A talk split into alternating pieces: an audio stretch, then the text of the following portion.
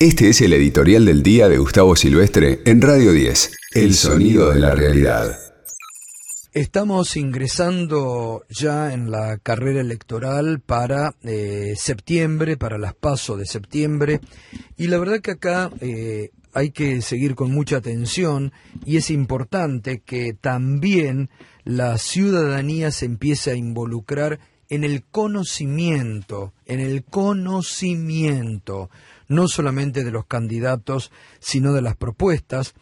Es muy interesante ver, no es ninguna novedad, ¿no? Pero cómo empiezan a jugar eh, los medios, Clarín y La Nación sobre todo, a favor, hay que ver cómo se reacomodan algunos de ellos, que querían que el ala más dura de Cambiemos lleve a Patricia Bullrich o a los más eh, duros en las listas, cómo se reacomodan, porque adentro de Juntos por el Cambio hay un revuelo eh, muy grande. Realmente eh, yo creo que como se conoció, ha dejado de existir ya Juntos por el Cambio no existe más, por más que le cambien los nombres, que le pongan juntos, que le saquen cambio, no existe más. Hay una gran revolución interna, hay proyectos ahora eh, de liderazgo, recién lo hablábamos con Ricardo Alfonsín y tiene bien, ideológicamente piensan lo mismo. Y el odio los sigue uniendo, el odio al peronismo los sigue uniendo. Es decir, que en eso el gorilaje que se quede tranquilo. Pero, claro, hay quienes representan mayor o menor medida.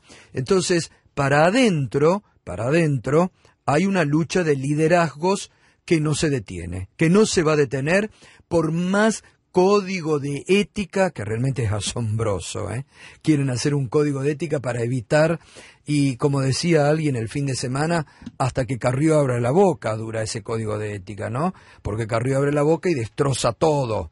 Entonces, eh, lo que hay que tener en cuenta, la ciudadanía, ¿eh? más allá de algunas broncas pasajeras, el mal que ha hecho cuatro años de neoliberalismo y porque insisten en el ajuste. Lo único que ellos proponen todo el día es ajuste, ajuste. Están preocupados por el gasto público, reflotan a Caballo, a los Artana, los que han mandado a la mierda a esta Argentina, a este país, porque no tienen propuestas, no hay, no hay una propuesta hoy concreta por parte de esta oposición. Realmente no hay ninguna propuesta. Entonces, me parece que acá hay que eh, saber que se juega mucho, ¿eh? Se juega mucho en las elecciones de este año. Hay que darle a este gobierno la posibilidad que consolide su poder en la Cámara de Diputados y no tienen que tener miedo desde el frente de todos del gobierno de hablar, de consolidar poder. Porque como bien decían eh, Aníbal Fernández u otro, si no tenés poder político, no podés hacer ningún cambio. Mirá cómo duerme ahí en la Cámara de Diputados el sueño de los justos la reforma judicial. Mirá cómo duerme en la Cámara de Diputados el sueño de los justos la reforma en el Ministerio Público y lo tenés ahí atornillado al sillón provisorio al procurador Casal. Y ahí lo tenés a, eh, a Stornelli, que sigue siendo fiscal con procesamientos varios. Y se burlan de vos y se burlan de todos nosotros. Y ahí tenés al Consejo de la Magistratura. Claro, porque como no hay poder político suficiente en la Cámara de Diputados para que inicien juicios políticos, ahí lo tenés.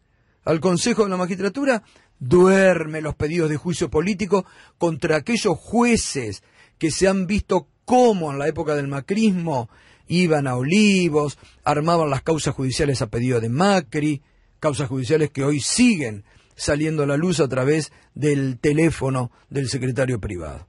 Así que hay que apoyar electoralmente a este gobierno para que para que sigan los planes de inclusión, para que sigan los planes de expansión económica, para que sigan estos planes como hoy, por ejemplo, se va a anunciar el ahora 12 que va a haber desde 3 a 30 cuotas para comprar, para comprar materiales de la construcción, para vos que querés ampliar tu casa con los créditos que hoy está dando el banco hipotecario, el procrear, los distintos créditos hipotecarios que te, a tasa realmente muy, muy beneficiosa está dando el gobierno.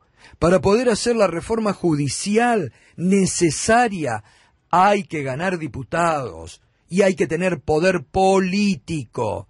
Y no hay que tener miedo al poder político y consolidarlo en la Cámara de Diputados.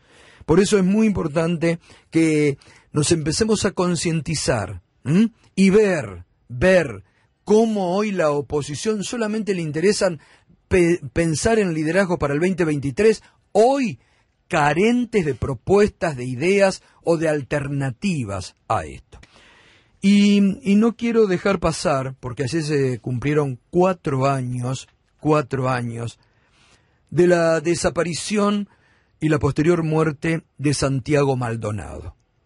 Y otra vez, en forma mentirosa, Patricia Bullrich, trepada a una tranquera donde desapareció Santiago Maldonado, salió en, esta forma provocativa que tienen de mentir, siguen mintiendo. Santiago Maldonado murió producto de la acción represiva de la Gendarmería Nacional. Porque si no hubiera existido esa acción represiva, cuando ya prácticamente no quedaban en ese piquete que había hecho un grupo reducido de mapuches, hoy Santiago Maldonado hubiera estado con vida. No hay que olvidarse lo que fue esa tremenda represión sobre la ruta que después violaron la orden de un juez, se metieron dentro del territorio mapuche, avanzaron y empujaron al río a los mapuches y a Santiago Maldonado en una acción criminal. No hay que olvidarse de cómo esas imágenes que decían tiro al negro, tiro al negro, fuego, fuego, fuego, perseguían como perros a los mapuches por odio. ¿Y por qué? Y porque desde el ministerio que comandaba Patricia Bullrich habían dado la orden de que había que sacarlos como sea. Y no nos olvidemos las mentiras de esos días. Desde la propia Patricia Bullrich, que mintió en el Senado de la Nación cuando dijo que habían herido a un puestero y que eso era mentira. No nos olvidemos de Carrió, que decía, debe estar congelado como Walt Disney. No nos olvidemos de esas barbaridades. O cuando decían que había cruzado la frontera porque era un espía mapuche que había cruzado la frontera y se había terminado ahogando, con cosas que no están claras. Porque no nos olvidemos las comunicaciones de los gendarmes, del robo que hicieron los gendarmes, de las órdenes incumplidas, de algunos jefes de la gendarmería que se fueron en el preciso momento de la desaparición de Santiago Maldonado no quedó nada claro porque la justicia no investigó por la presión del gobierno de Macri. Penosa la actuación de la justicia. Entonces, no nos olvidemos, penoso también, cómo el gobierno de Macri manchó a esa institución y cómo los jefes de entonces dejaron que se manche a una institución realmente muy respetable como fue la Gendarmería siempre. Entonces, no nos olvidemos ¿eh? de estas cuestiones que aún quedan por ser esclarecidas también en la Argentina. Este fue el editorial de Gustavo Silvestre. Escuchanos en www.radio10.com.ar y seguinos en nuestras redes sociales.